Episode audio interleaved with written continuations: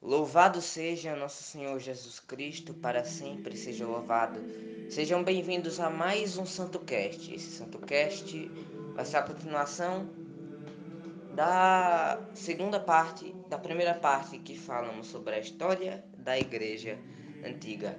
Então, sente aí um instante e vamos refletir agora sobre a história da igreja antiga. Ok? Então espero que todos tenham tido. Espero que todos tenham um Santo Cast ótimo. Que até o final vocês vão aprender muitas coisas que vão ensinar mais sobre a igreja a quem quer saber sobre, é, sobre ela, não é mesmo? Então vamos começar com a oração invocando o Espírito Santo. Vinde, Espírito Santo, enche os corações dos fiéis e acender neles o fogo do vosso amor, enviai, Senhor, vosso Espírito, e tudo será criado, renovareis a face da terra. Oremos, ó Deus, que instruístes os corações dos vossos fiéis, para que com a luz do Espírito Santo, fazer que apreciemos retamente, é, segundo as coisas do seu Espírito, e gozemos sempre de sua consolação, por Cristo nosso Senhor. Amém. Então, a gente tinha falado, é, vou resumir aqui, sobre questões básicas. Quais delas que a gente falou? Uma dessas questões foi sobre, sobre se os evangelhos eram autênticos, aonde estavam os originais evangélicos que nós aprendemos que eles não existem mais. Existem cópias que chegam perto da data que os evangelhos foram escritos os evangelhos e a crítica racionalista, que no caso foi uma crítica ótima, inclusive, nem podemos isso de crítica, vamos dizer assim, se for por desse jeito. E agora a gente vai simplesmente é, falar sobre as profecias sobre o Messias para chegarmos à história da igreja. Porque para chegarmos à história da igreja, nós temos que ir para a história de Jesus Cristo, porque é ele que cria a igreja. Então, são as sagradas escrituras que dão testemunho de Jesus, como ele mesmo disse, para que se cumpram as escrituras até o fim. Em João capítulo 18, versículo 20, é, 18 e 28, do versículo 15 a 25. As escrituras, elas dão testemunhas de mim. Também cita isso no capítulo de João, versículo 5, versículo 5 não, perdão, é, capítulo 5, versículo 39. É, e foram os próprios judeus os guardas dos livros proféticos do século 15 a.C. e 5 a.C., né? Que são os guardas dos livros, foram os próprios judeus. E como os discípulos de Emaus, o Senhor fez questão de enfatizar que as Escrituras falavam dele. Explicava-lhes o que dele se achava dito em todas as Escrituras. Lucas capítulo 27, vers, é, capítulo 24, versículo 27. Tudo foi predito sobre a vinda de Jesus para que identificassem quando chegasse. Não deixarás a minha alma na região dos mortos e nem permitirás o teu santo conheça a corrupção. Salomão versículo, é, capítulo 15, versículo 8 a 11. E também diz em Atos dos Apóstolos, é, capítulo 2, versículo 27. São impressionantes os detalhes que as profecias anunciavam como seria a chegada da vida do Messias. Quem seria capaz de prever acontecimentos tão precisos há 700 anos, anos antes? Séculos antes da vinda de Jesus Cristo, os judeus tinham suas escrituras antes é, que eram uma série de vaticínios concretos referentes ao Messias. O Filho de Deus, é, que é o Filho de Deus, né, o Messias. A versão do Antigo Testamento ela foi elaborada pelos 70, é, pelos 70, do hebreu ao grego, e terminou aproximadamente dois séculos antes de Jesus Cristo, pois já em 130 a.C. era encontrada no Egito. Nessa versão, eles encontra, ele, nessa versão encontraram-se os vaticínios messi, é, messiânicos íntegros, tal como atualmente os lemos. Cinco séculos antes da sua vinda, tínhamos a descrição dos traços do Messias. Possuía-os a sinagoga, a sinagoga, e ainda hoje essa mesma sinagoga os conserva intactos. Como comentou Santo Agostinho, não Não nós, mas os judeus. São os conservadores desses livros que são nossos. Quando queremos demonstrar que Jesus Cristo foi profetizado, apresentamos esses livros aos pagãos, e a fim de que os obstinados em não crer não viessem dizer-nos que tais livros foram por nós compostos e adaptados ao acontecido, agindo assim como falsificadores. Precisamente por isso é, podemos convencê-los com evidências de tal de que tal não é assim. Porque todos esses livros em que Jesus Cristo está profetizando, todos estavam séculos antes da vinda de Jesus Cristo, em poder dos judeus. Eles são guardiões. Cada profeta descreveu um traço ou uma circunstância da pessoa do Messias. Ele descenderá de Isaac. Gênesis, capítulo 24, versículo 4. De Jacó, Gênesis, capítulo 28, versículo 14. Da tribo de Judá, Gênesis capítulo 49, versículo 8. E da família de Davi.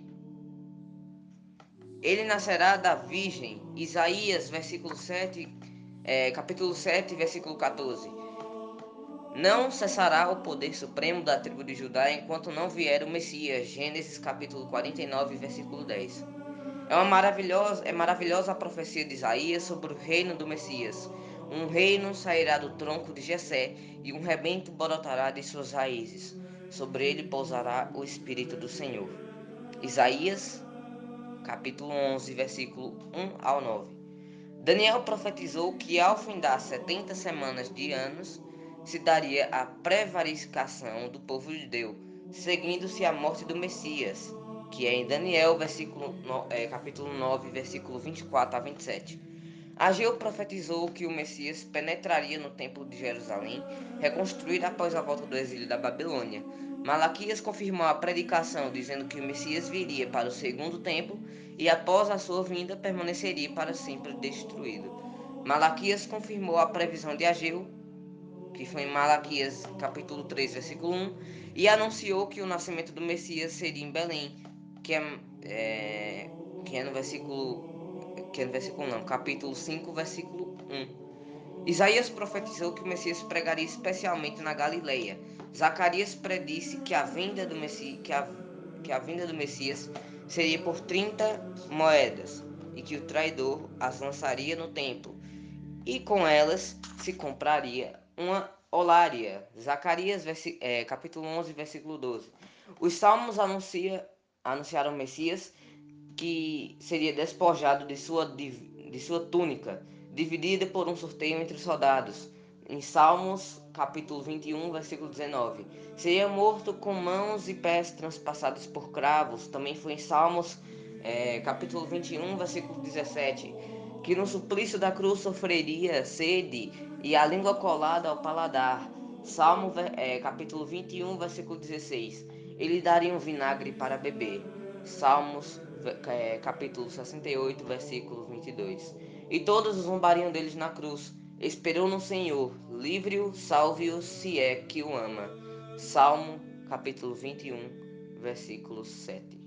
Zacarias completa anunciado que permaneceriam olhar o, é, o cadáver, aqueles mesmos que haviam atravessado com suas lanças, no capítulo 12, versículo 10. Isaías também predisse que o Messias seria apontado como um malfeitor e entre eles colocado. É, capítulo 26, é, capítulo 26 não, 53, versículo 3 a 12, e que seria condenado à morte, capítulo 53, versículo 8, e que haveria de esbofeteá-lo, açoitá-lo, e nele é, e que nele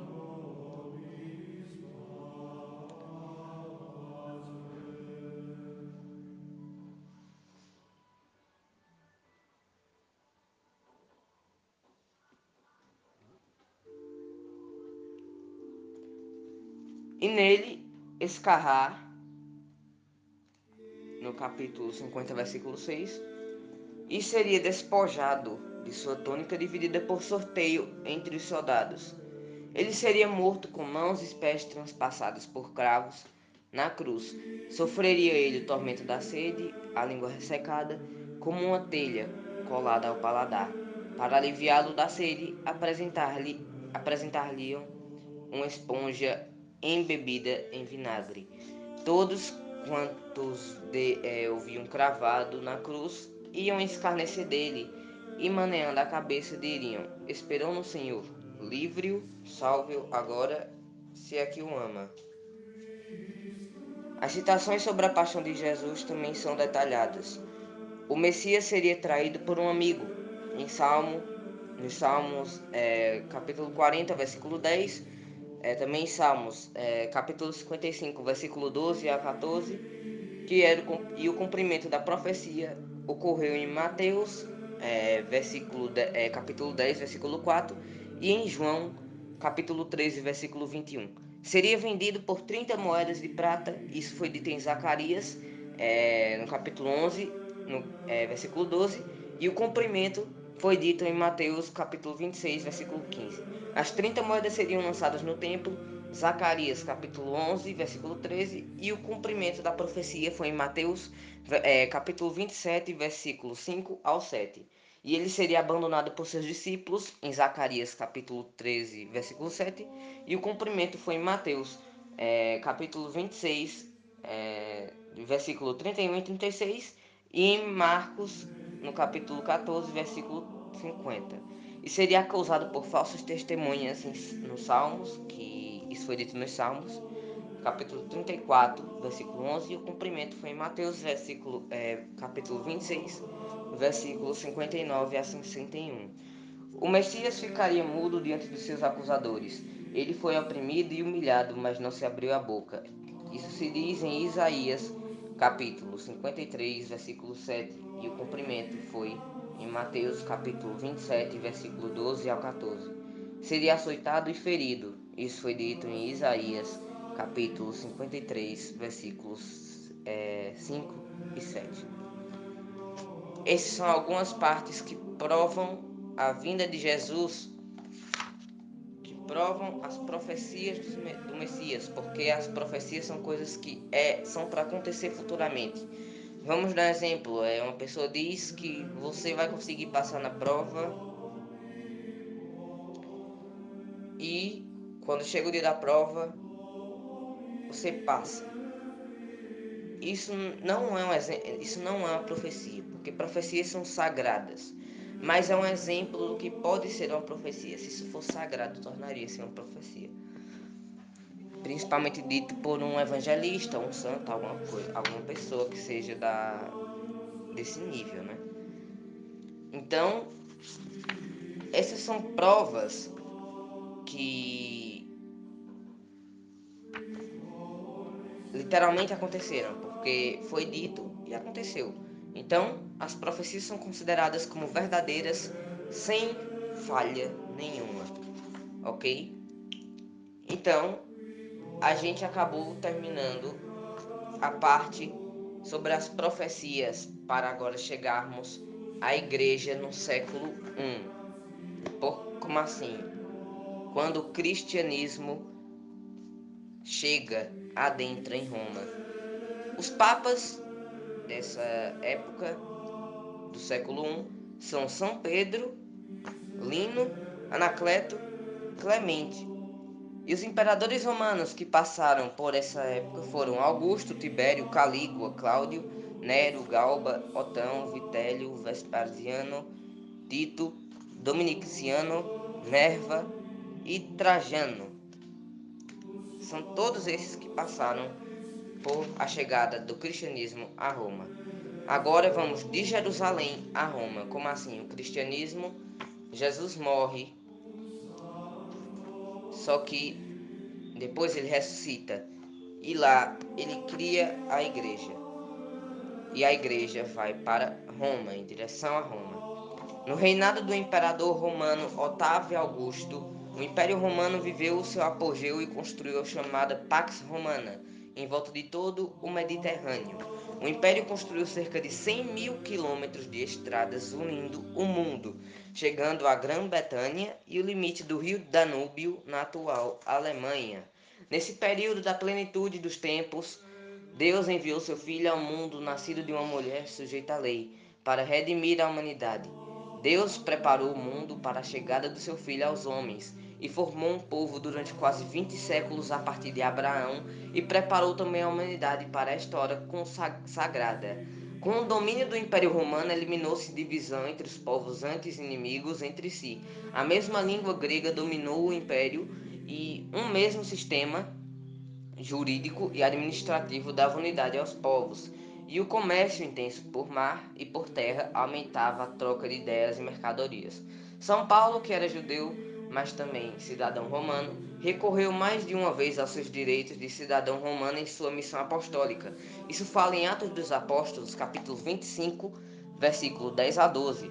Isto de cidadão romano, é, isto facilitou seu trabalho missionário para levar o evangelho aos gentios.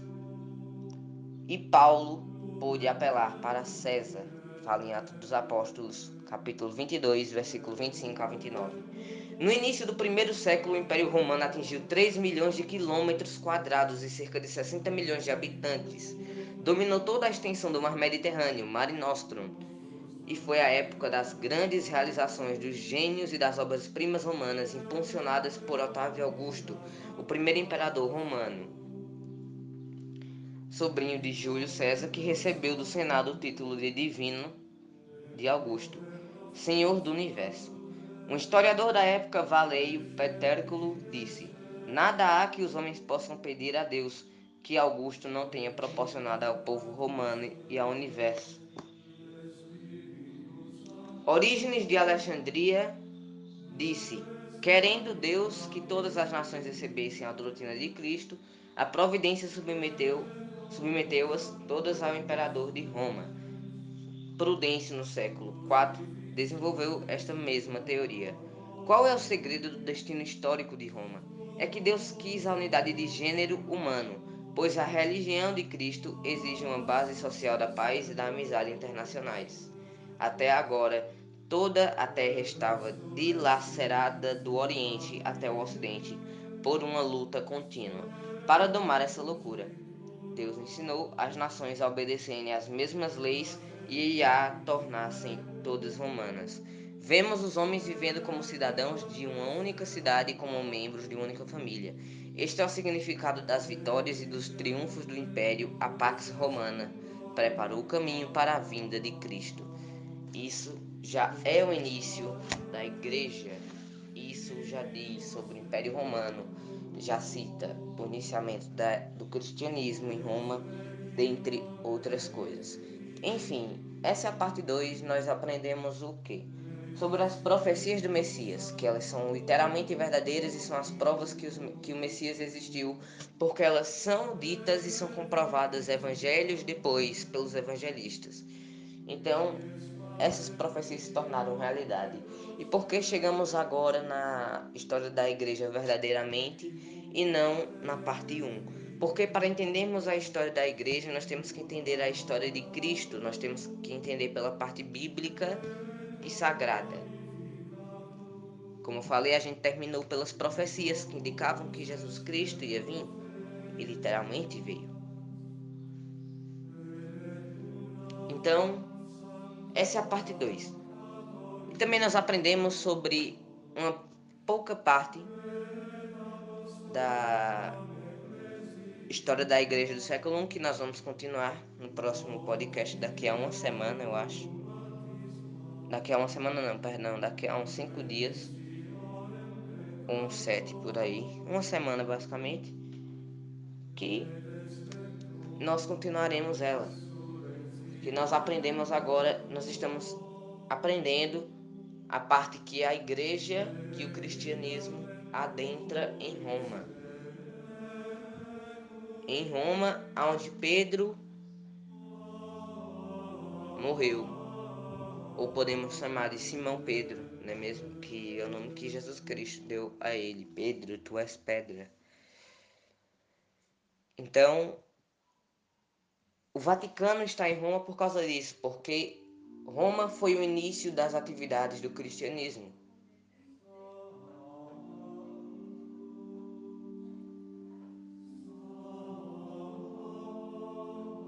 Isso em Roma foi o início do cristianismo. Onde Pedro, onde Pedro Simão morreu. Simão Pedro morreu na cruz de cabeça para baixo, pois dizia que não era digno de morrer feito seu mestre.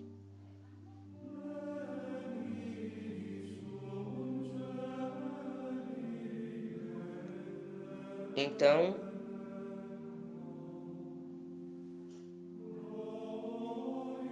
então é isso que nós aprendemos. Então eu espero que vocês tenham um, um ótimo dia, uma boa tarde, um bom dia, uma boa noite para ver quem é quem para quem vem Santo Cast. E que Jesus e Nossa Senhora levem vocês para o caminho da luz junto a todos os santos. E que eles lhe abençoem e lhe deem uma vida próspera, uma vida que seja feliz, amorosa, caridosa e misericordiosa. Porque essas são as características de nosso Deus. Então, é... um bom final de semana para quem me ouve, ou um, uma boa semana também a todos. Fiquem com Deus, salve Maria e tchau.